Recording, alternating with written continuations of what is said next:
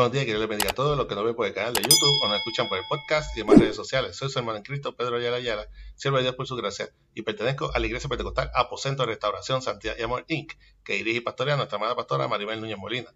Nuestra iglesia ubica en la calle en 194 por los indios en Puerto Rico, y este es el ministerio que da por nombre de la Escuela para. Estaremos utilizando la aplicación Holy Bible porque pueden conseguir libre de costo tanto en la plataforma Android como en App Store. El versículo del día se encuentra en Primera de Pedro 4.16. Primera de Pedro 4.16. Esta es la versión Reina Valera 1960 y dice así. La palabra de Dios se lee en nombre del Padre, del Hijo y del Espíritu Santo. Amén. Pero si alguno padece como cristiano, no se avergüence, sino que glorifique a Dios por ello. Repetimos. Pero si alguno padece como cristiano, no se avergüence, sino que glorifique a Dios por ello. Que sean continuamente diciendo su ya bendita palabra. Padeciendo como cristianos. En la demostración del amor que Cristo tuvo con nosotros se encuentra su padecimiento en el, máximo sacrificio.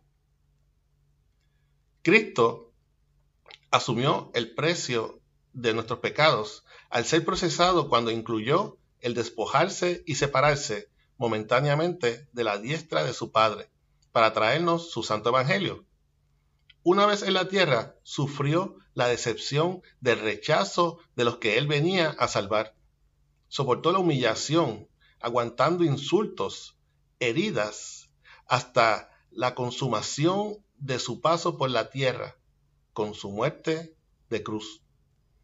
Nosotros no podríamos soportar tal sacrificio, pero debemos estar conscientes de que como cristianos y seguidores de Cristo, al menos sufriremos el rechazo del mundo.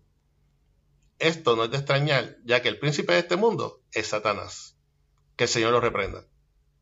Tenemos que estar preparados y en constante refuerzo de la palabra. Siempre estar buscando la presencia de Jehová para cuando tengamos que enfrentar los vituperios, humillaciones e insultos.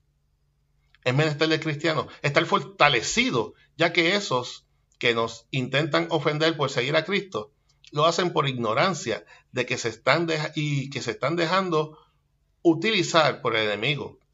Por lo que nuestra lucha no es contra ellos, sino contra los principados de alto rango. Recordemos, lejos de sentirnos humillados, tristes o indefensos, sintámonos orgullosos y reconocidos, porque si la batalla es grande, es que los que te hacen la guerra han visto tu gran galardón. Y eso mis queridos hermanos y hermanas. Dios sabe a quién se los otorga. Solo a quien pueda llevarlo con valentía y con el poder de que Dios nos da. Así que demos gloria a Dios por ello. Amén.